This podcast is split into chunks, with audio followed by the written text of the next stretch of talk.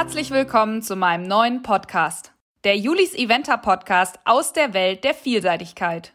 In Folge Nummer 11 bleiben wir bei den Nachwuchsreitern und dem System der Junioren und jungen Reiter. Es ist super spannend zu hören, was die jungen Leute schon alles erlebt haben und wie der Weg dann auch weitergehen soll. Ich bin Juliane, so langsam müsstet ihr wissen, wer euch hier voll quatscht, und auf all meinen Social Media Kanälen und meinem Blog berichte und erzähle ich über die Vielseitigkeit. Ich bin selbst aktive Vielseitigkeitsreiterin und versuche stets am Geschehen dran zu bleiben. Wie heute. Mit einem weiteren Nachwuchsstar der Szene wollen wir heute noch mehr Fokus auf die Juniorenzeit legen. Brandon Schäfer-Gerau ist 20 Jahre alt und seit sechs Jahren im internationalen Vielseitigkeitssport zu Hause. Und das, obwohl er aus keiner Reiterfamilie kommt und damit vielleicht das ein oder andere Hindernis mehr zu nehmen hatte. Von der Pony Euro 2015 bis zum deutschen Meister der jungen Reiter im letzten Jahr hat er eine beachtliche Erfolgskurve hingelegt. Ich brauche aber nicht mehr viel vorab zu erzählen, denn Brandon war bei unserem Gespräch wirklich in Plauderlaune. Ihr könnt euch auf eine Extended-Version dieses heutigen Podcasts freuen. Viel Spaß in der nächsten Stunde.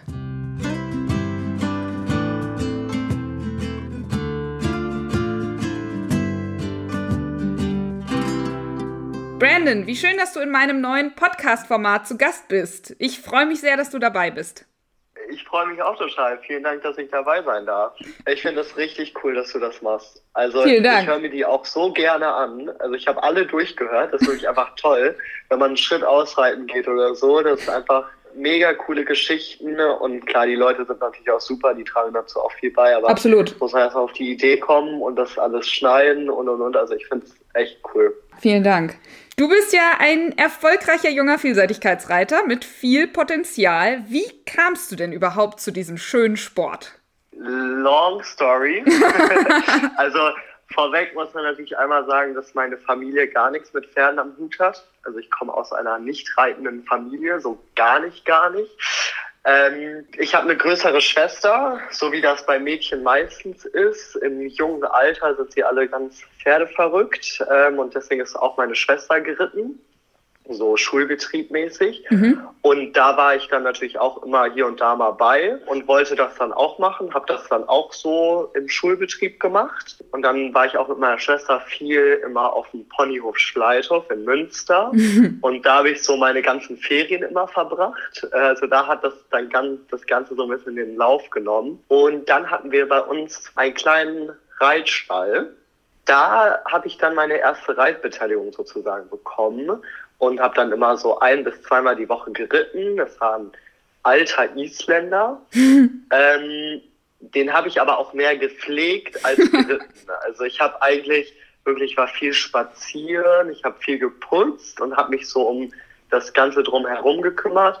Äh, der konnte eigentlich nur Schritt gehen und ein bisschen traben noch, weil der Arthrose hatte. Also war das ein bisschen schwieriger. aber dadurch habe ich sozusagen ja, so die Liebe zum Pferd entdeckt. Und dann hat das so ein bisschen seinen Lauf genommen. Dann habe ich ein anderes Pferd als Reitbeteiligung bekommen, weil ich dann doch mehr reiten wollte als putzen. Ähm, und dann irgendwann habe ich sozusagen das Pferd, was ich als Reitbeteiligung hatte, den haben wir dann übernommen von den Besitzern. Und ich war halt immer total ernst dabei. Also ich hatte mega viel Spaß und war aber meinen Eltern gegenüber auch, ich wollte es wirklich. Und das haben die auch gemerkt. Mhm. Ähm, auch wenn meine Eltern da manchmal das nicht so ganz nachvollziehen konnten, weil sie halt gar nichts mit Pferden zu tun haben. Mhm. Aber haben mich dann da immer wirklich sehr unterstützt. Ähm, und dann haben wir sozusagen am Ende unserer Straße, wo wir gewohnt haben, war der Bergerhof Richter. Und zwar ist das der Stall von dem Papa von Simone Böckmann. Mhm. Ähm, und da bin ich dann hingewechselt und habe dann da auch mein erstes Pony-Pferd bekommen. Und das ist ja ein Vielseitigkeitsstall. Und dadurch bin ich dann so ein bisschen in diese Vielseitigkeitsszene gekommen. Mhm. Also es ist eine, eine lange Geschichte. Also immer Step by Step und ich habe wirklich einfach so diese Liebe zu den Pferden einfach von klein auf, sag ich mal, gehabt und da bin ich einfach echt dran geblieben. Ich finde das ja spannend, wenn man so aus so einer völligen Nicht-Reiterfamilie kommt. Ich meine, ich habe jetzt auch keine riesige Reiterfamilie, aber zumindest meine Mama ist halt vorher schon geritten. Und das macht es ja schon viel leichter, weil man ja auch viel mitnehmen kann oder der ein oder andere Ratschlag da ist oder man eben auch Sachen nicht erklären muss. Wie schwierig war das mit den Eltern? Also, ich sag mal so, meine Mama, die stand immer komplett hinter mir. Also die war wirklich 100 Prozent hat gesagt, Brandon, wenn du das wirklich willst, dann unterstütze ich dich da, wo ich kann und helfe dir bei allem. Ähm, mein Papa war da so ein bisschen eher skeptisch mit der ganzen Sache, weil er halt gesagt hat, sehr gut, das ist auch irgendwo nur ein Hobby und man muss jetzt auch irgendwie mal die Kirche im Dorf lassen. ähm, es gibt auch andere Sachen, die wichtig sind und und und. Ähm, aber ich glaube, es ist einfach echt wichtig, dass man so eine Person hat, wo man das Gefühl hat, okay, die steht wirklich 100 Prozent hinter dir. Mhm. Und zu den ganzen Sachen, wie ich das, sag ich mal, jetzt gelernt habe, ja, ich habe mir viel abgeguckt. Also man, man sieht ja, was die anderen Leute so machen. Mhm. Und man hat ja auch da irgendwo so seine kleinen Vorbilder oder sagt so, boah, der reitet aber gut und der macht das echt toll. Und da guckt man sich dann einfach so ein bisschen was ab. Und dann hatte ich natürlich auch Reitlehrer, die mir dann geholfen haben, mal mit dem Fertigmachen. Und ja, das hat sich dann so ergeben. Also mhm. irgendwann findet man dann so seinen eigenen Weg und wenn man was falsch macht, dann wird es einem halt erklärt und dann macht man es beim nächsten Mal richtig. Ja, genau. Ähm, und das muss ich schon sagen, also das ist, glaube ich, so ein etwas größerer Nachteil, aus einer nicht reitenden Familie zu kommen, ist einfach, dass man auch mal ja aus Niederlagen lernen muss. Also dadurch, dass man vielleicht zum Beispiel die eine oder andere Sache nicht weiß, die lernt man halt dadurch, dass man dann einmal hinfällt. Mhm. Und dann steht man wieder auf und beim nächsten Mal passiert einem sowas nicht mehr. Das muss sich dann schon hier und da mal spüren, aber gut, am Ende wird man daraus schlauer und weiß dann aber auch wirklich, dass man diesen Fehler nie wieder machen will. Also das ist dann einfach so. Und ähm, wie war das in der Schule für dich? Also ich sag mal, ich bin so durch die Schule gegangen, war halt immer das Pferdemädchen. Ähm, das ist aber ja auch irgendwie akzeptiert sozusagen gesellschaftlich. Wie war das für dich als Junge? Da hat man es schon ein bisschen schwerer, oder? Ja, auf jeden Fall. Also hundertprozentig. ähm, schon so, also ich meine, da wo ich dann noch so, äh, ich habe ja relativ spät angefangen zu reiten. Also ich glaube, mit ungefähr zehn Jahren habe ich angefangen zu reiten. Und da ist es ja schon immer so, die Mädchen spielen mit Puppen und die Jungs spielen Fußball. Ja. Und ich war dann halt so, okay, ich äh, reite. und das war dann für die anderen Jungs war schon so, ja, wow, wie du reitest. Das ist ja Warum? Mädchensport, oder?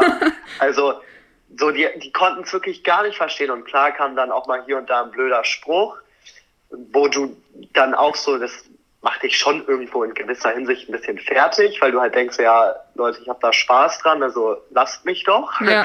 ähm, aber das geht dann mit der Zeit weg. Also irgendwann, als ich dann wirklich, sag ich mal, erfolgreich war und dann über deutsche Meisterschaft und Europameisterschaft gesprochen habe, waren die so, wow, Wahnsinn, das hat ja keiner von uns hier geschafft. Also dann zeigen die Respekt und, und sind so, Brandon, Hut ab, finden wir richtig cool, dass du das machst und mit der Schule das dann noch hinkriegst und und und. Also das ist dann, glaube ich, einfach so ein bisschen so eine Alterssache. Ja, glaube ich auch. Also wenn du natürlich ein erfolgreicher Sportler bist, ist es, glaube ich, am Ende so ein bisschen egal, welchen Sport.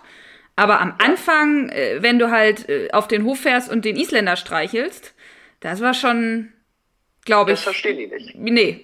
also das ist aber auch ja eine ganz andere Welt. Also wir Reiter sind ja sowieso einfach Eigen. in einer anderen Welt, würde ich jetzt mal behaupten. Das ist einfach so. Also gerade wenn ich jetzt nach Hause komme zu meiner Familie und ich hier in Warndorf bin und nur über Pferde rede, so gefühlt, und dann nach Hause komme, ist es schon, das sind zwei andere Welten, auf jeden Fall. Ja, glaube ich. Jetzt hast du eben gesagt, ähm, du hast mit zehn sozusagen angefangen zu reiten, äh, Reitschule und so weiter. Wann war denn das erste eigene Pony da? Es war ein Pony, ne?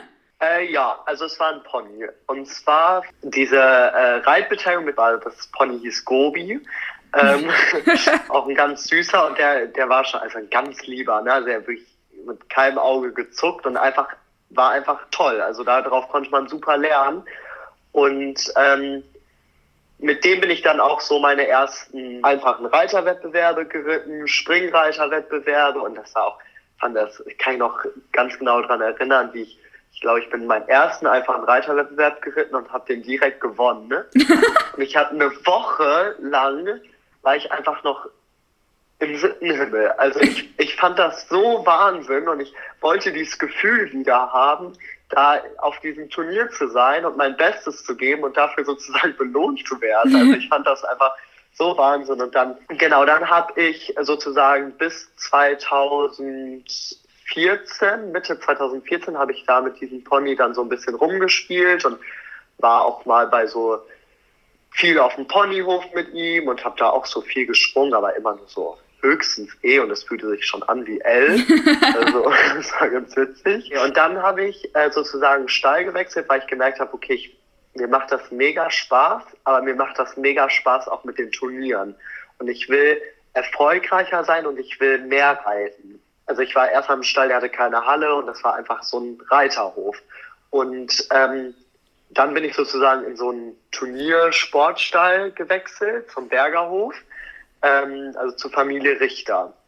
Und da hat mich dann sozusagen äh, Christina Hoffmann, also die Schwester von Simone Böckmann, so komplett geholfen und äh, hat sich, war wie so eine Reitermutter für mich. Ja. Also die hat wirklich, die hat wohl irgendwas in mir gesehen, wo sie gesagt hat, so, boah, der Junge, der, der kann wohl was und den will ich unterstützen und dem greife ich jetzt richtig unter die Arme, wo ich kann.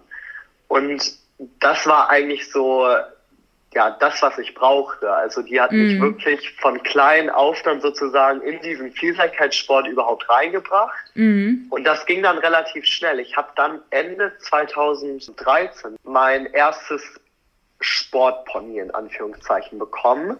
Und zwar war das der Vogis Dream, ein Palomino, ein ganz, ganz tolles Pferd. Also wirklich auch so Once in a Lifetime Horse für mich. Den hat Kelvin Böckmann, ich glaube, fünfjährig auf dem Bundeschampionat geritten bei den Ponys. Und dann ist der rausgewachsen. Also dann ist der nicht mehr unter Ponys gelaufen, sondern unter Großpferden, aber war eigentlich mehr oder weniger ein Pony. Ähm, und dann habe ich den sozusagen übernommen. Und das war für mich wirklich das Sprungbrett, hm. ähm, weil der so ehrlich war und mir jeden Fehler verziehen hat. Also ich bin mit dem dann die ersten Vielseitigkeiten geritten und hatte mit dem auch eine Erfolgskurve, die, ja, ich glaube, ich habe immer fast immer gewonnen, die Vielseitigkeiten. Das war einfach ein tolles Pferd. Ich musste lenken und der ist gesprungen und das war, das war echt Wahnsinn. Also das ist so ein Herzenspferd gewesen. Ja, und dann habe ich sozusagen da so ein bisschen diesen Sprung in die Vielseitigkeit gefunden. Und das hat mir mega viel Spaß gemacht. Also muss ich dazu sagen, natürlich auch, weil ich erfolgreich war. Mhm. Also das hat einfach dazu beigetragen. Also jedes Wochenende ungefähr aufs Turnier zu fahren und immer mit einer Schleife nach Hause zu kommen, das, das pusht natürlich sein Ego. Macht's ein bisschen leichter, ja. Und ja, und macht es einfach leichter, weil du kommst aufs Turnier und alle gucken mich so an, weil das war Palomino, der, ja. der ist aufgefallen und und und. Also es war, es war einfach cool. Und dann hatte Familie Richter, die züchten ja auch viele Ponys. Ähm, die hatten ein, ein Pony da stehen, die hieß Pretty in Black. Ähm, und das war sie auch. Also Was für ein Name. Und war, war, war bildschön. und die habe ich dann Ende oder Mitte 2014, glaube ich, auch so ein bisschen angefangen mitzureiten. Also ich kann mich da gar nicht mehr so richtig dran erinnern, weil das ging immer ineinander über. Also es war einfach wirklich, dass ich sozusagen diese Tina hatte, die mich wirklich unterstützt hat und die hat gesagt, wo es lang geht. Mm. Und das hat mir einfach geholfen und die hat dann sozusagen den Weg zu Pretty in die Wege geleitet und das hat tatsächlich auf Anhieb sehr gut geklappt obwohl man zu dem Pony sagen muss, dass die früher immer so ein bisschen schlecht geredet wurde. Also die hat gerne mal am Wassergraben im Springen angehalten und war sehr guckig ähm, und hatte viel Temperament, aber irgendwie äh, hat das gepasst. Und mhm. dann habe ich die sozusagen auch mitgeritten, weil Tina auch gesagt hat, ja, um dich weiterzuentwickeln, musst du ja auch ein paar Pferde reiten. Und da hatte sie vollkommen recht und dadurch ist das dann so ein bisschen entstanden. Mhm. Und in dem Jahr, also in 2014, bin ich auch sozusagen ja meine erste Vielseitigkeit geritten. und bin in dem Jahr, war mein großes Ziel, Goldene Schärpe der Großpferde zu reiten. Mhm. Und darauf habe ich dann hingearbeitet und habe das auch geschafft und durfte Goldene Schärpe in Westerstede reiten. Und das war dann wie so ein kleines Championat für mich. Also das war so cool und das hat super viel Spaß gemacht. Ich glaube, ich war am Ende dann Vierter insgesamt. Auch mega cool. Richtig also, gut. Ja, das kam einfach wirklich so Schlag auf Schlag. Also da muss ich einfach Tina großes Dankeschön sagen, weil das hat die so mit mir hinbekommen. Und dann weiß ich noch ganz genau, irgendwann, das war Ende 2014, glaube ich, ähm, hat dann Tina gesagt, ja, Brandon, ich habe eine Überraschung für dich. Ich werde dich nach der Schule mal abholen. Mhm. Und dann kam sie halt mit Pretty und Anhänger und alles vollgepackt zur Schule gefahren und dann sind wir von da aus nach Warendorf gefahren, zur Bundeswehr Sportschule.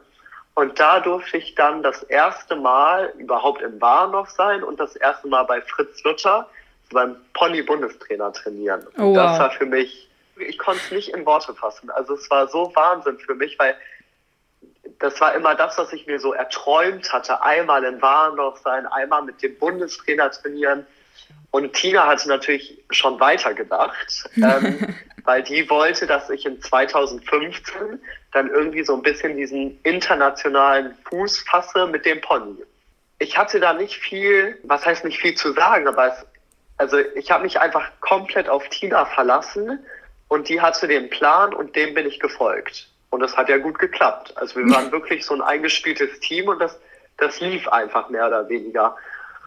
Und dann ging das 2015 los bin dann VAs viel geritten, auch mit Pretty und mit Vogi. Dann war das Ziel für 2015 war mit dem, mit dem Vogi ähm, Bundesnachwuchschampionat, weil ich war in dem Jahr 15 und ich glaube, dass man nur bis 15 Bundesnachwuchschampionat reiten darf. Und das mhm. war dann sozusagen mein Ziel und darauf habe ich hingearbeitet. Und Pretty, die habe ich dann auch so mitgeritten und dann irgendwie durfte ich in Marbach meine erste CCIP 2 Sterne Ponyprüfung reiten.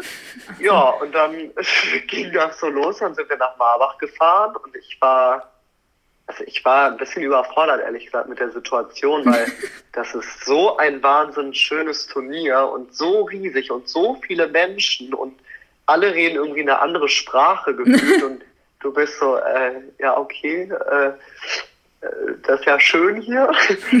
Das ist, also ich könnte jetzt noch Stunden weiter erzählen. Das ist einfach so eine Wahnsinnsgeschichte. Nochmal zu Marbach. Also ich habe dann da Dressur geritten und lag tatsächlich nach der Dressur, ich glaube, an zweiter Stelle. Also ich war so komplett so, okay, krass, wow. Und hatte dann aber auch den Ehrgeiz und wollte das irgendwie auch nach Hause bringen. Ich dachte so, ja, in VA schaffe ich es ja auch, also wieso nicht hier auch? Mhm. Ja, und dann wurde ich aber relativ schnell wieder auf den Boden der Tatsachen geholt, hatte dann im Gelände auch einen Stopp. Das war auch relativ witzig, also es war eine A-B-Kombination und ich hatte bei B einen Stopp und bin dann aber, weil ich es einfach nicht wusste, nochmal A und B geritten. Mm. Scheiße. Und das sind einfach so dann, also so daran sieht man so, dass ich einfach sozusagen ein bisschen ins kalte Wasser geworfen wurde, weil ich, ich wusste sowas einfach nicht. Also in der VA gibt's mal A und B, aber da habe ich keine Probleme mit gehabt. Und dann in Marbach, internationale Prüfung, war das doch ein bisschen schwieriger mhm. als gedacht. Ja, und dann lief das dann ab Marbach. Also Marbach war dann so ein bisschen nicht hoch erfolgreich, würde ich sagen, aber um Erfahrung reicher ähm, ging das dann aber gut weiter und dann bin ich noch so ein paar Prüfungen geritten. Ähm, international auch, sind wir auch einmal nach Dänemark gefahren. Das hat auch alles Tina organisiert, weil ich brauchte ja noch ein Quali-Ergebnis für die Euro. Das hatte aber nur Tina im, im Kopf, das hatte ich nicht im Kopf. Mhm. Also ich war, okay, cool, wir fahren nach Dänemark, Wahnsinn, ja. mega großes Turnier und aber go for it, also I'm ready. Dann lief das da so gut, dann war ich da Zweiter am Ende und das war sauschwer, das Gelände. Also das weiß ich jetzt noch, da, das war Wahnsinn, dass dieses Pony da drüber geflogen ist. Also ich bin es abgegangen ich war so, wir sind jetzt echt weit gefahren, aber meins hat sich gelohnt. ähm, und also das war echt mega schwer und die flog da so drüber und dann waren wir am Ende Zweiter und hatten unser Quali-Ergebnis in der Tasche. Ja, dann konnte ich bei der letzten Sichtung zur Europameisterschaft aber nicht teilnehmen, weil ich ja relativ spontan den Blinddarm rausoperiert bekommen habe. Mhm. Lag dann natürlich eine Woche im Krankenhaus. Und die Euro war sozusagen dann so zwei, drei Wochen weg. Und die Ärzte, nee, nee, das, das geht nicht. Und dann irgendwann hat mich aber äh, Herr Luther angerufen und hat gesagt, ja, Brandon, wir sind überzeugt, dass du das kannst. Ähm, das hast du jetzt schon bewiesen.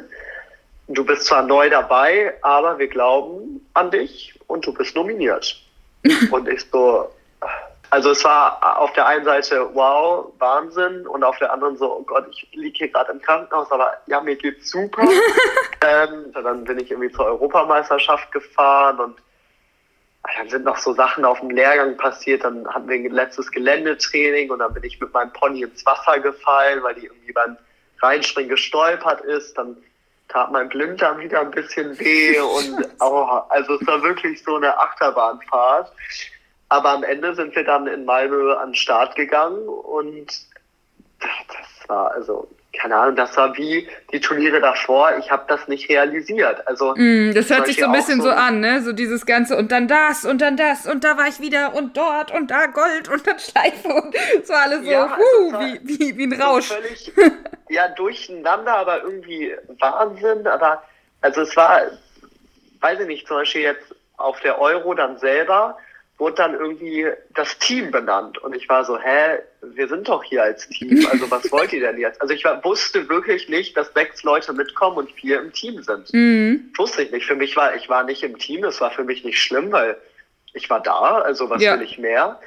Bin ich da Gelände abgegangen, habe die ganze Zeit Witze gemacht, dass ich da ja nicht drüber kommen würde und so weiter und so fort. Das war vielleicht nicht so intelligent von den ganzen Bundestrainern. Aber es war halt einfach, ich habe das Ganze nicht so richtig ernst genommen. Und vielleicht war das am Ende auch so ein bisschen mein Glück, weil ich einfach entspannt war dabei. Also klar ist man aufgeregt und ich war nervös und es war spannend, aber es war irgendwie nicht so krass aufregend wie für die anderen, die sich da richtig was erhofft haben, die Medaillenchancen hatten und und und. Ja, also du konntest dir ein bisschen, bisschen mehr den Spaß erhalten, nicht so, also du standst eigentlich nicht so unter dem Druck, ne? So, ja, das, das muss jetzt und soll jetzt. Auf jeden Fall, also wenn man bedenkt, ich bin 2014 meine erste Vielseitigkeit geritten. Ja, die erste E-Vielseitigkeit muss man dazu geritten. sagen.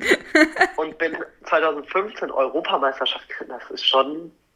Bisschen also da kann man sich einfach vorstellen, wie durcheinander ich war oder wie ich es nicht wirklich realisiert habe. Ja, und dann war ich am ersten Dressurtag dran und war Overnight Leader. Also ich war vor dem Gelände Zweiter, weil Kelvin Böckmann ist noch vor mich gekommen am zweiten Dressurtag.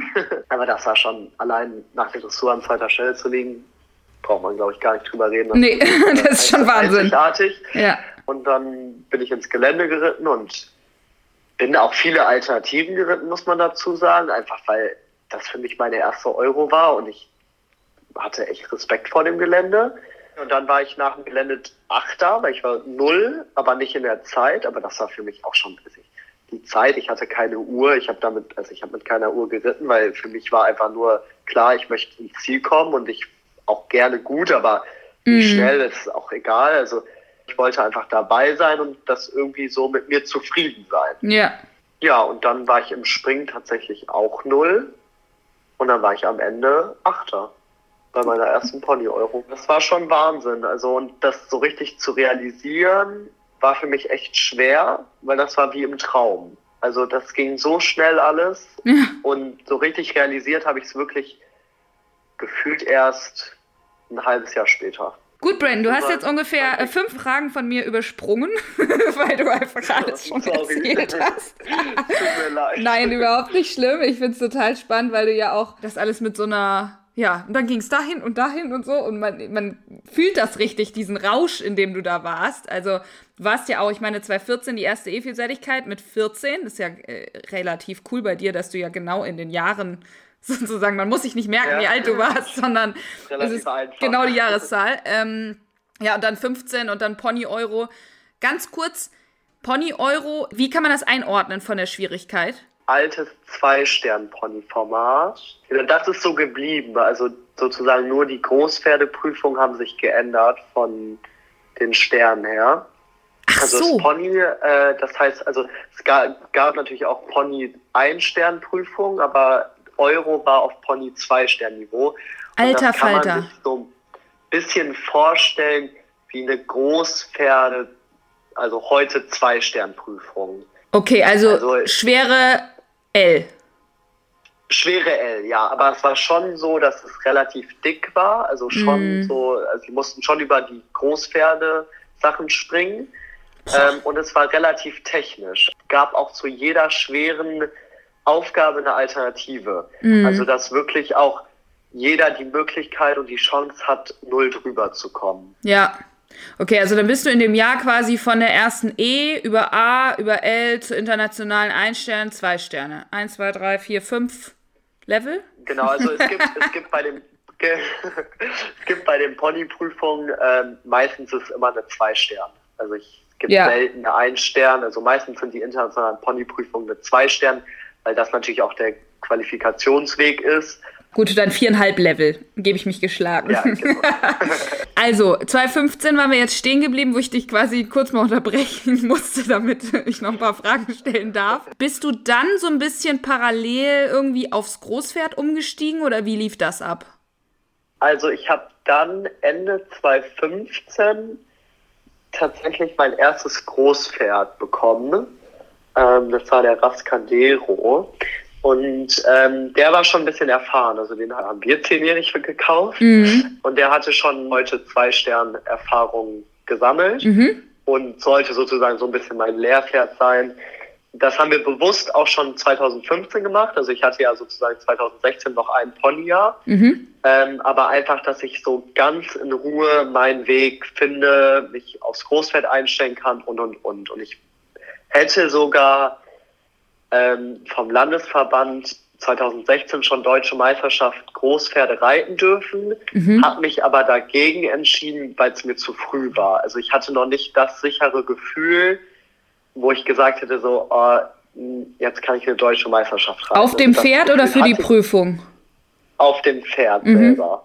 Ähm, da wollte ich einfach noch mehr VL-Prüfung reiten und einfache, in Anführungszeichen, Zwei-Sterne-Prüfung um einfach mehr Sicherheit zu bekommen. Mhm. Und das war, glaube ich, am Ende dann auch die, die richtige Entscheidung, weil ich dann schon hier und da mal auch einen Stopp hatte im Gelände, ähm, weil ich einfach klar das auch lernen musste, wie die Aufgaben da zu reiten sind. Ja. Mit den Ponys war das immer so ein bisschen eine wilde Aktion und mit den Großpferden war das schon alles immer so ein bisschen überlegter, durchdachter. Mhm. Da gehörte schon ordentliches Reiten zu, würde ich sagen.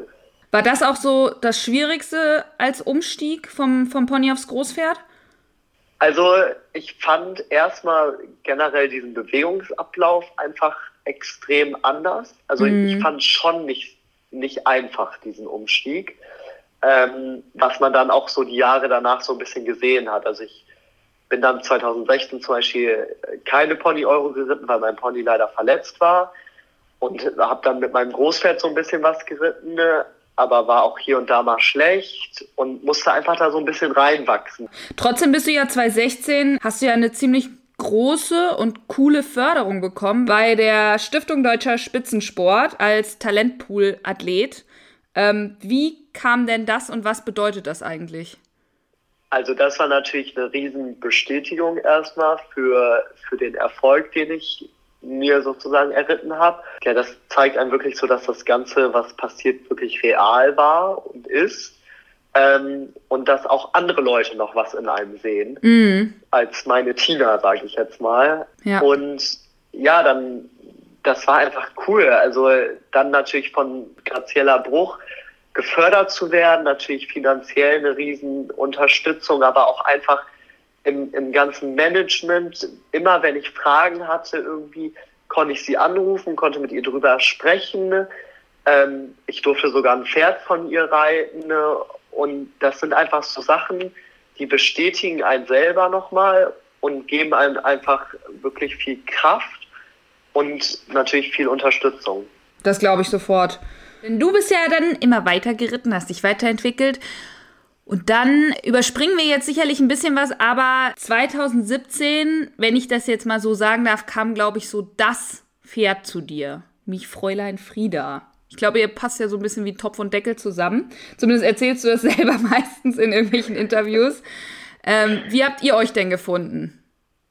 Ja, also Frieda, das ist ähm, auf jeden Fall, wie du schon gesagt hast, das ist mein Ein und Alles. Ähm, Die habe ich ganz witzig. Also wir waren so indirekt auf Pferdesuche und eine gute Freundin von uns, die hat eine Ferienwohnung in Ostfriesland und kennt da eine Reiterin, und zwar Amke Kröttrup, die da sozusagen Stall hat und die da hier und da immer mal ein paar Pferde reitet. Und die hat auch Frieda geritten und ausgebildet.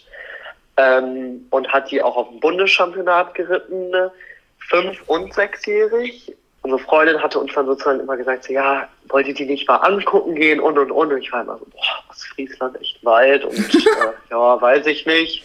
Aber komm, verbinden wir es einfach mal mit einem schönen Wochenende in Ostfriesland. Das ja. haben wir dann gemacht. und ähm, dann habe ich Frieda auch so ausprobiert, ganz normal, wie man das dann macht. Fand sie auch ganz nett, aber war ehrlich gesagt nicht so angetan. Also, also es war nicht Liebe auf den ersten Blick. Es war nicht tatsächlich nicht Liebe auf den ersten Blick. Das kann man sich jetzt gar nicht mehr vorstellen. ähm, nee, und dann ging so ein bisschen die Zeit weg, zwei, drei Wochen. Und dann hatte Anke mich angerufen und gefragt, ja Brandon, du hattest ja jetzt noch gar keine Geländesprünge gemacht, weil es da so geregnet hatte. Soll ich nicht mal nach Warndorf kommen und du kannst bei Julia, bei Julia Krajewski, mal einmal ein paar Geländesprünge machen? Und ich so, ja, gut, cooles Angebot. Mhm. Gerne, auf jeden Fall, also mitnehmen. Ähm, und dann habe ich das gemacht und ich war hin und weg. Also ich weiß nicht, was ich da an dem Tag, wo ich sie das erste Mal ausprobiert hatte, gegessen hatte oder wieso ich, wieso es da nicht Klick gemacht hat, aber beim Geländetraining, ich, ich war hin und weg. Also für mich war klar, okay, das, das ist es. Die, die muss bei mir bleiben. Und Julia fand die auch super und hat gesagt, ja, ist doch top, dann, dann mach das doch mal so. Und dann äh, haben wir sie aber im Prinzip nicht gekauft. Also dadurch, dass ich relativ viele verletzte Pferde zu der Zeit hatte, mhm konnten wir uns kein Pferd mehr so direkt leisten. Mhm. Und dann hatten wir so ein bisschen was mit Amke ausgemacht und weil Amke liebt dieses Pferd auch unheimlich und dann, ja, ging das so, dass ich sie sozusagen reiten konnte und wir beide was davon haben. Und da war sie äh, sechsjährig oder siebenjährig? Da war sie siebenjährig. Okay, genau. und war also, Bundeschampionat gelaufen und die ist VL gegangen. Also okay. auch erfolgreich, ein, zwei Mal, ähm, aber hat auch VL gewonnen und Amke hat das schon echt, echt richtig gut gemacht. Gut, es hat ja auch nicht so lange gedauert, bis ihr zwei dann ja relativ erfolgreich wart. Ich meine, das war 2017 und 2018 wart ihr dann ja schon bei den Junioren-Europameisterschaften in Fontainebleau. Also, erste Frage dazu. Wie sehr wolltest du in dem Jahr auch zu den Europameisterschaften? Weil letztes Juniorenjahr also dahingehend für mich auch spannend, wie viel, ja, hast du dir da dann Druck gemacht? Also man muss schon sagen, dass ich, dass ich das vermisst habe, zu einer Europameisterschaft zu fahren. Also ich bin 2015 da gewesen und war dann 2016, 2017 auf keiner Europameisterschaft. Und mhm. es war für mich schon irgendwo hart zu sehen, okay, es fahren alle auf die Europameisterschaft und ich bin nicht dabei. Ich war immer mal näher dran, auch mit meinem, mit meinem Braski war ich auch auf der Longlist dann war er verletzt und dann war der Traum sozusagen auch wieder, wieder gegessen. Ne? Also es war schon so, dass ich das, das gerne, gerne hätte. Aber wie man das immer weiß und wie es dann ist, muss das einfach alles passen. Das Pferd ja. muss stimmen, man muss mit dem Pferd klarkommen und man muss sich einfach vertrauen können. Und das war mit Frieda natürlich wirklich einfach, muss ich sagen, weil die im Gelände einfach eine Maschine ist und ein Herz mhm. aus Gold hat. Also die hat das ist ein bisschen vergleichbar mit meinem, mit meinem Vogi. Ähm, die hat es mir wirklich einfach gemacht. Also ich bin, glaube ich, drei Wochen nachdem ich sie bei mir hatte, schon die erste VL direkt geritten. Mhm. Also es hat wirklich einfach gepasst. Ja. Und wir haben uns wohlgefühlt beide. Und dass das dann so den Lauf genommen hat, das hätte ich jetzt nicht gedacht. Und ich bin dann 2017 in Stregom noch eine lange Zwei-Stern-Prüfung geritten also sozusagen auch ihr internationales Debüt, mhm. ähm, durfte ich dann mit ihr feiern, sage ich mal, und war da auch gut platziert und hatte mein Quali-Ergebnis. Und dann hat Julia auch schon gesagt, Brandon, das, das kann was werden. Und dann haben wir natürlich wirklich, sage ich ganz ehrlich, alle Karten auf diese Europameisterschaft gesetzt. Ja, das war ja dann auch sehr erfolgreich, könnte man sagen. Nicht nur der Weg bis dahin und dass du dann nominiert wurdest und da starten konntest und so weiter, sondern ja, äh, Doppelbronze, Mannschaft und Einzel. Ähm, wie war das Gefühl? also das wirklich das zweite Mal am Championat teilzunehmen, ist natürlich natürlich Wahnsinn. Also das war schon das Erste. Aber man muss dazu sagen, ja, so langsam habe ich das ganze System verstanden. ich, ich wusste auch, Frieda und ich können, können was erreichen. Und das war auch am Ende mein Ziel. Also ich mhm. wollte da, ich habe es nie ausgesprochen, ich habe es auch nie Julia gesagt, aber wir wussten beide im Hinterkopf so, ja, da ist, könnte eine Medaille drin sein. Und ähm, also Fontainebleau war, war eine Wahnsinnsanlage, kann man es gar nicht mehr nennen. Also es war so riesig und wir hatten natürlich Dressur, Springen, und Vielseitigkeit, alles zusammen. Also kannst dir auch vorstellen, wie viele Pferde und Menschen da rumgelaufen sind. Kann man sich ähm, nicht mehr vorstellen zu Corona-Zeiten, aber ja. Zu Corona-Zeiten nicht. aber wenn man ein bisschen zurückdenkt. Also das war schon, das war einfach ein Erlebnis. Es war noch ein super Team und es hat einfach Spaß gemacht. Also generell die Europameisterschaften machen einfach unheimlich viel Spaß, wenn man die Leute einfach kennt und wir Vielseitigkeitsreiter sind ja eh einfach eine große Familie und verstehen uns einfach alle wirklich gut und das macht dann einfach noch mehr Spaß. Glaube ich sofort. Das ist so ein riesen Zeltlager und mit den Pferden ja. und ein bisschen Sport wirklich. und irgendwie passt das dann ja. alles. Du hast jetzt eben gesagt, die Mannschaft war gut. Wie, wie kann man sich das jetzt so vorstellen als Außenstehender? Da denkt ja jeder, okay, jeder will irgendwie dann doch eine Medaille und irgendwie gibt es diese Einzelwertung und diese Teamwertung. Wie habt ihr da so funktioniert zusammen? Klar, es ist schon so, dass wir alle selber gut sein wollen. Aber, also ich war ja zudem ja dann auch mit im Team und sechs Reiter sind dabei, vier sind im Team. Das hattest du dann ähm, verstanden, bist das du der, ich dann ne? verstanden tatsächlich, ja. Ab 2015 war das in meinem Kopf drin. ähm, und dann denkt man, ist ja so der erste Gedanke von, von allen so, oh Gott, die armen zwei, die nicht im Team sind, die sind dann bestimmt außen vor. Aber das ist auf keinen Fall so. Also wir sind einfach als Team hingefahren und unterstützen auch da, wo wir können, alle, weil wir einfach ein Team sind. Und wir sind nicht da, um alleine für uns zu reiten, sondern wir wollen mit dem Team was leisten. Und das steht immer im Vordergrund. Und wenn das Team gut ist, mhm. dann sind wir meistens selber auch gut.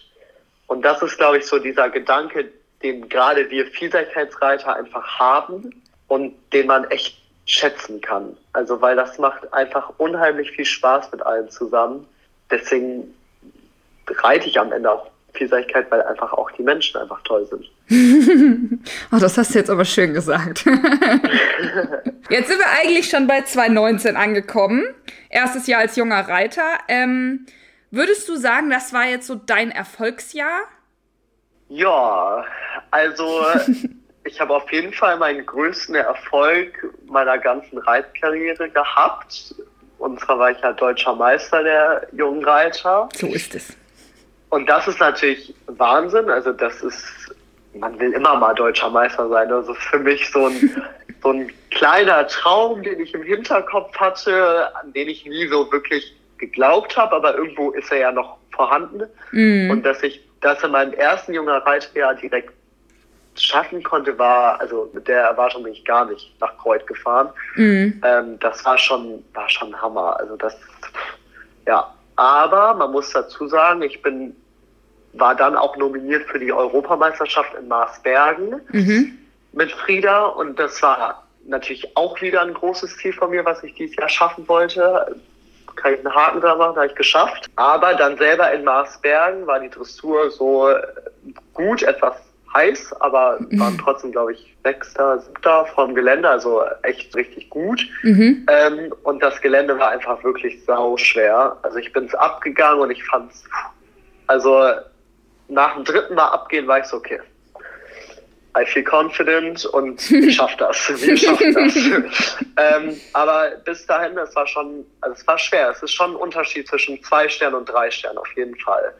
Ähm, gerade auf so einer Europameisterschaft. Mhm. Ähm, ja, und dann im Gelände ist es leider so passiert, so ist der Sport, dass Frieda sich einmal erschrocken hat. Also wir sind so eine Kante hochgesprungen und dann war ein bisschen schmalerer Mimmsteil der sehr hell war, wo wir dann drüber springen sollten, wollten. ähm, und da hat Frieda sich dann so erschrocken, dass sie sozusagen einmal stehen geblieben ist und so vorbeigezogen ist. Und so schnell war ich dann auch schon unten, also weil ich einfach nicht darauf vorbereitet war. Das kann ja. ich von Frieda so auch nicht. Ja, so schnell kann es gehen, da war die Europameisterschaft auch schon vorbei. Und deswegen würde ich das Jahr ja als nicht durchwachsene beschreiben, aber es war schon Saisonhöhepunkt, ganz klar, aber auch echt äh, so eine extreme Niederlage. Und das ist aber mhm. der Sport. Höhen und Tiefen sind immer da und das habe ich auch schon erlebt. Und nach jeder, nach jedem Tief kommt auch wieder ein Hoch und damit muss man sich natürlich erstmal abfinden in dem Moment. Ähm, gerade wenn man auf einer Europameisterschaft ja auch dann trotzdem das Team unterstützen möchte und man nicht nach Hause fährt, ist es auch wirklich schwer, aber ja, das ist dann ein Verarbeitungsprozess, den man dann mit sich machen muss und dann geht es auch wieder weiter. Aber wir können ja noch mal kurz über die deutsche Meisterschaft reden. ähm, Gerne. Ja. Also ich äh, kenne nur das Bild, wo du äh, ja hoch erhobenen Hauptes quasi vorweg galoppierst mit der Schärpe und allem und das ist auch so ein so ein Symbolbild, glaube ich, für dich ein bisschen geworden dieser Moment, ja, oder? Ja. Auf jeden Fall. Also das Bild sagt mehr als tausend Worte. Äh, das kann man wirklich euch so stehen lassen. Das ist einfach, das ist Wahnsinn. Also auch einfach da vorne weg zu galoppieren. Ich habe hier so viele tolle Reiter sind hier und, und ich stehe vorne. Also ja. das ist das das ist Wahnsinn. Gut, dazu muss man auch wirklich sagen, ihr ja. seid ein echt starker Jahrgang. Also so alles, ja, was so 18, 19, 20, 21, da so in der Riege, sag ich mal, wo ich mich auch noch ein bisschen auskenne, ähm, das sind wirklich viele starke Leute. Das ist schon äh, eine echte Auszeichnung, wenn man da, sag mal, zwischen den ganzen Athleten, die alle gut sind, hat alles gepasst. Du hast es eben schon angesprochen. Was würdest du sagen, ist der schwerste oder die schwierigste Sache auf dem Step von zwei zu drei Sterne? Also es ist natürlich schon so, dass man irgendwo in gewisser Hinsicht auch ein Pferd braucht, dem man vertraut. Das Pferd muss einem auch selber vertrauen, weil am Ende macht jeder Reiter Fehler. Und in, in der einen Situation muss das Pferd einem helfen und in der anderen Situation muss der Reiter dem Pferd helfen.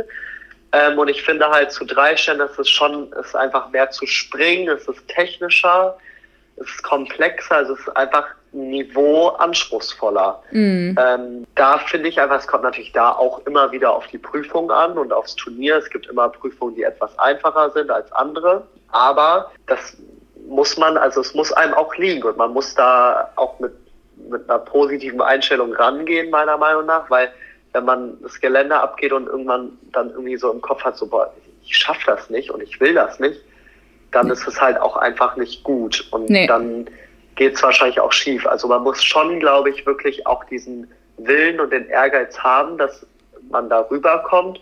Dreistein ist einfach was anderes. Na, du machst mir ja Mut. naja, mal sehen. Naja, also Nessie habe ich ja schon gesehen. In Phasefeld hat sie eine sehr schwere zwei Stern. äh, ist sie gegangen und das sehr erfolgreich. Also Ah. Das lässt für mehr hoffen. Nur Mut, nur Mut. So, wir reden jetzt zwar schon fast eine Stunde, aber wir müssen jetzt trotzdem kurz über die Gegenwart noch sprechen, ähm, in der wir jetzt sozusagen äh, rein inhaltsmäßig angekommen sind. Du hast dich ja für den Weg ähm, einer Lehre zum Bereiter entschieden, also am DOKR in Warndorf. Warum? Ich habe 2018 mein Abitur gemacht und wusste im Prinzip nicht so ganz, was ich machen will nach dem Abi. Ähm, und dann hatte Herr Luther mich gefragt, ob ich nicht nach Warndorf kommen will und eine Lehre machen will. Oh ja. Und dann habe ich gesagt, so ja, hm, also das Reiten macht mir Spaß. Wieso das nicht den ganzen Tag machen? und dadurch war das auch so ein bisschen eine spontane Aktion. Ich habe halt gesagt, so ja, wenn es mir gar nicht gefällt, dann kann ich ja immer noch aufhören. Ja. Also das war jetzt so ein bisschen so, das habe ich mir dabei gedacht und deswegen bin ich erstmal nach Warndorf gegangen und habe gesagt so, hey, cool, ich bin dabei, war mich. Was sind so die Vorteile für dich? Also ich äh, habe ja in der letzten Folge mit Jerome Robinet gesprochen. Der ist ja Sportsoldat an der Bundeswehr Sportschule und hat auch da so ein bisschen erklärt, was Vorteile, Nachteile, warum er das gemacht hat und so. Kam das für dich irgendwie in Frage oder sagst du, weil du jetzt spontan gesagt hast, oh ja, dann mache ich meine Lehre, war das gar keine Option? Also man kann ja auch an der Bundeswehr eine Lehre machen. Ähm, ah ja. Und das habe ich mich natürlich schon gefragt. Bundeswehr oder DOKR. Habe mich schlussendlich tatsächlich fürs DOKR entschieden, weil ich natürlich aus einer nicht reitenden Familie komme und schon immer so diese Bezugspersonen brauche. Mhm. Ähm, und deswegen habe ich gedacht, okay, vielleicht ist das DOKR für mich besser, weil da sind mehr Leute, mhm. die irgendwo auch Vorbilder für mich sind und da werde ich vielleicht ein bisschen besser integriert. Und ich war am Ende ja auch erst gerade 18 geworden ne? mhm. und war noch so ein bisschen hatte noch nicht so meinen roten Faden gefunden. Und gerade wenn man dann nach Warndorf kommt, ganz viele tolle Reiter, ganz viele Trainer, ganz viele Möglichkeiten. Ne? da musst du aber erstmal deinen Weg finden und deinen roten ja. Faden. Und wie sieht dein Alltag da jetzt im Moment aus? Also im Moment ist natürlich Corona-Zeit. ja, gut. ähm, wir dürfen natürlich am Bundesstützpunkt trainieren. Das ist natürlich mega cool. Aber es alles etwas ruhiger, würde ich behaupten. Also wir fangen natürlich ganz normal morgens um 6.30 Uhr an mit dem Heufüttern, Kraftfutter und und und. Dann reiten wir, bewegen die Pferde. Ähm, also die, die älteren Pferde, die wollen wir natürlich einfach nur fit halten und gesund und bei Laune. Und die mit den jungen Pferden geht es eigentlich weiter. Das ist ganz cool. Ja. Da haben wir natürlich am DOKR Top-Bedingungen und alle Möglichkeiten. Und die lernen jeden Tag was dazu. Also da mhm. finde ich jetzt stört mich diese Corona-Zeit gar nicht so extrem. Wie viele Pferde reitest du denn da am Tag? Ähm, also ich habe jetzt im Moment immer fünf bis sechs Pferde zu reiten. Genau, und reite aber hier und da auch mal andere Pferde mit. Willst du das denn dann auch beruflich richtig machen? Ähm, ja, gute Frage. Da bin ich mir tatsächlich noch nicht ganz sicher. Also klar habe ich jetzt den Weg so gewählt. Mhm. Ähm, bin natürlich jetzt auch in der Perspektivgruppe der Vielseitigkeit, was ja auch eine Riesenchance ist und will das auf jeden Fall auch erstmal so weitermachen, wie ich es gerade mache und sozusagen auch noch meine junge Reiterzeit nutzen ähm, und dann natürlich auch den Weg in den Seniorenbereich finden. ähm, möchte aber auf jeden Fall auch studieren, gerne so in Richtung Medienkommunikation oder Marketing und Vertrieb, aber will natürlich den Fokus erstmal noch auf den Sport setzen. Mhm. Und dann mal gucken, was sich ergibt. Spannend. Was, was sagen denn deine Eltern zu der ganzen Entwicklung? Ich meine, wir haben ja angefangen mit dem Interview und hast erzählt, ich reite eine Familie und deine Mama hat da ganz viel mitgemacht und unterstützt und so weiter. Aber es gab ja bestimmt auch mal einen Punkt, wo, wo sie gemerkt haben, boah, das nimmt jetzt hier echt überhand und gesagt haben, mach mal lieber was ordentliches. Also bei einer, meiner Mama war das tatsächlich fast nie so. Ähm, bei meinem Papa schon eher, dass er gesagt hat, so ja, Brandon, okay, Reiten ist nicht alles, es gibt auch noch eine andere Welt. ähm, das war aber auch mal ganz gut, so einen Tritt in den Hintern zu bekommen und zu sagen bekommen zu haben, so ja, Brandon, da ist auch noch was anderes außer Pferde. Ja. Die einzigen Male, wo das so ein bisschen kritisch, sag ich mal, wurde, wurde, wo ich dann so ein bisschen in so ein Tief gefallen bin, wo ich dann gesagt habe, so, boah, ist ja alles furchtbar, jetzt war ich schon wieder schlecht. Und man steigert sich ja dann so ein bisschen in die Sache rein, ähm, wo meine Mutter dann halt auch gesagt hat, so, ja, Brandon, du musst das nicht machen. Also wir machen das für dich, weil du da Spaß dran hast und weil wir natürlich auch sehen, wie begabt du bist und, und wie toll du das machst aber du musst es nicht machen. Und das war dann so ein bisschen, wo meine Mutter auch gesagt hat, so, es gibt auch verschiedene andere Möglichkeiten. Mhm. Aber sonst war sie wirklich immer, stand sie hinter mir und was man ja auch einfach sagen muss, ist, ich habe noch einen Zwillingsbruder. Ach was. Und ähm, genau, und dann, wir sind aber auch komplett unterschiedlich. Aber daran sieht man so ein bisschen, dass mich dieser Pferdesport und diese Pferde schon sehr eigenständig gemacht hat also mit 14, 15 Jahren habe ich so ein bisschen mein eigenes Leben schon geführt. Das sehe ich einfach extrem an meinem Bruder, der sozusagen zur Schule gegangen ist, jetzt studiert und und und. Aber man merkt da schon so ein paar Unterschiede. Und das mhm. würde ich sagen, hat auch der Reitsport da, der wirklich ganz viel zu beigetragen. Wenn du jetzt zurückdenkst, hattest oder hast du Vorbilder, äh, die für dich ja sozusagen immer so ein Ansporn waren? Also Vorbilder ja. Ich hatte aber nie konkret ein Vorbild. Mhm. Also klar, Ingrid, Michi, Sandra, Julia, also Dibo, so die ganzen Reitikonen, die es da draußen gibt. Also die habe ich verehrt und fand das alles toll, was sie gemacht haben. Aber was ich so über die Zeit gemerkt habe, ist einfach, dass man sich wirklich fast bei jedem guten Reiter was abgucken kann. Also gerade wenn ich jetzt hier in Warndorf immer rumreite und wir sind ja wirklich, ich bin ja umgeben von einfach nur Top-Reitern. Jeden Tag kann ich mir eine Julia Krajewski angucken, wie sie ihre Pferde reitet. Sowas, finde ich, bringt einen einfach unheimlich weiter. Also dieses Abgucken von anderen Reitern mhm. und sich austauschen. So ein Christopher Burton, wie der reitet, Wahnsinn. Ja. Also klar ist das für mich ein großes Vorbild. Aber ich habe gemerkt, dass ich aus diesen kleinen Teilen, die ich mir aus anderen Leuten ziehe, dass ich da mir wirklich was aufbauen kann. Und was sind die nächsten Ziele? Klar, also dieses Jahr muss man jetzt mal schauen. Ziel war natürlich Europameisterschaft. Mhm. Ähm, das Ziel habe ich auch nächstes Jahr noch. Aber ich denke wirklich einfach auch dadurch, dass ich jetzt viele junge Pferde auch im Stall stehen habe, da die Pferde einfach weiterzubringen und vielleicht fürs Bundeschampionat zu qualifizieren. Solche Ziele sind natürlich auch da und das muss man jetzt schauen, was, was die Zeit so, so mit uns allen macht und wie es weitergeht. Und dann werde ich mir natürlich konkretere Ziele setzen, aber ich glaube, wichtig ist auch wirklich, dass die Pferde gesund bleiben und dass man wirklich einfach an der täglichen Arbeit auch ganz viel Spaß hat. Das stimmt. Gibt es denn, ähm, das sind ja jetzt ganz konkret für dieses oder nächstes Jahr, gibt es denn so ein All-Over, wie auch immer, Ziel, so was du vielleicht irgendwann mal erreichen willst? Also ich sag mal so, jetzt zu Corona-Zeiten hat man ja auch viel Zeit und da haben wir uns hier und da auch mal alte Geländevideos ähm, angeschaut von zum Beispiel der Olympiade in London und da äh, träumt man natürlich schon im Hinterkopf äh, davon mal irgendwie mal bei einer Olympiade reiten zu dürfen. Aber das sind natürlich Ziele, die, die kann man sich so jetzt nicht setzen. Also es sind ja. Träume ja. und das muss man gucken, wie, was die Zeit damit macht. Also ja, aber trotzdem spannend. Also, weil ich zum Beispiel, ich habe jetzt nicht den Traum, Olympia zu reiten, weil ich weiß, okay, ist relativ unwahrscheinlich.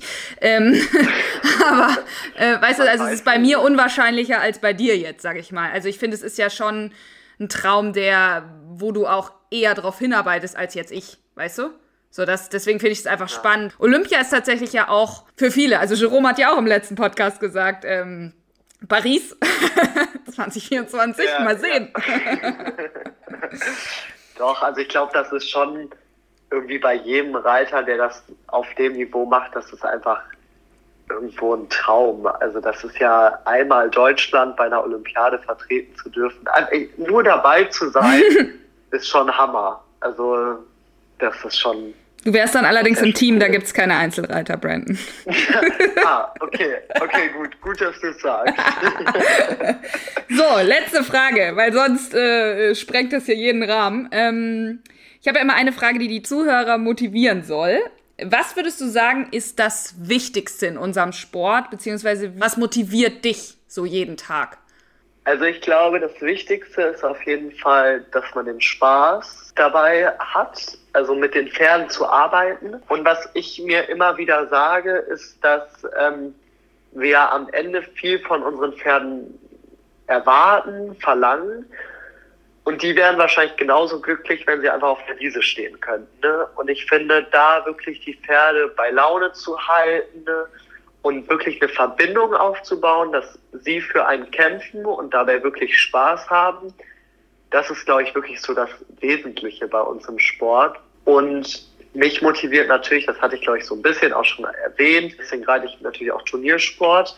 Mich motiviert schon Erfolg zu haben. Also das gibt mir eine Bestätigung und irgendwie das Ganze, also das Ganze zu Hause arbeiten und trainieren, das will man ja auch zeigen. Und durch Erfolg kriegt man natürlich nochmal so einen Motivationsschub.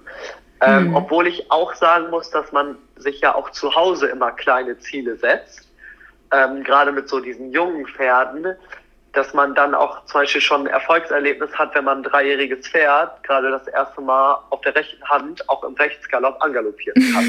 das also stimmt. das sind dann schon so kleine Momente, die motivieren einen und ich finde einfach das Wichtigste ist wirklich dran zu bleiben.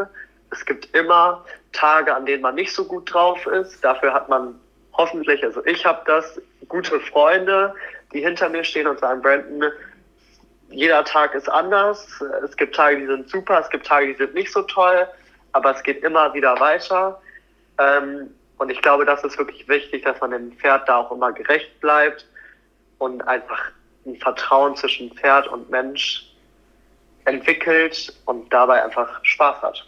So ein wunderbarer Abschluss. Tatsächlich ist äh, meine Speicherkarte jetzt auch gleich voll. vielen, vielen Dank, dass du dir die Zeit genommen hast. Sehr gerne. Vielen Dank, dass ich dabei sein durfte.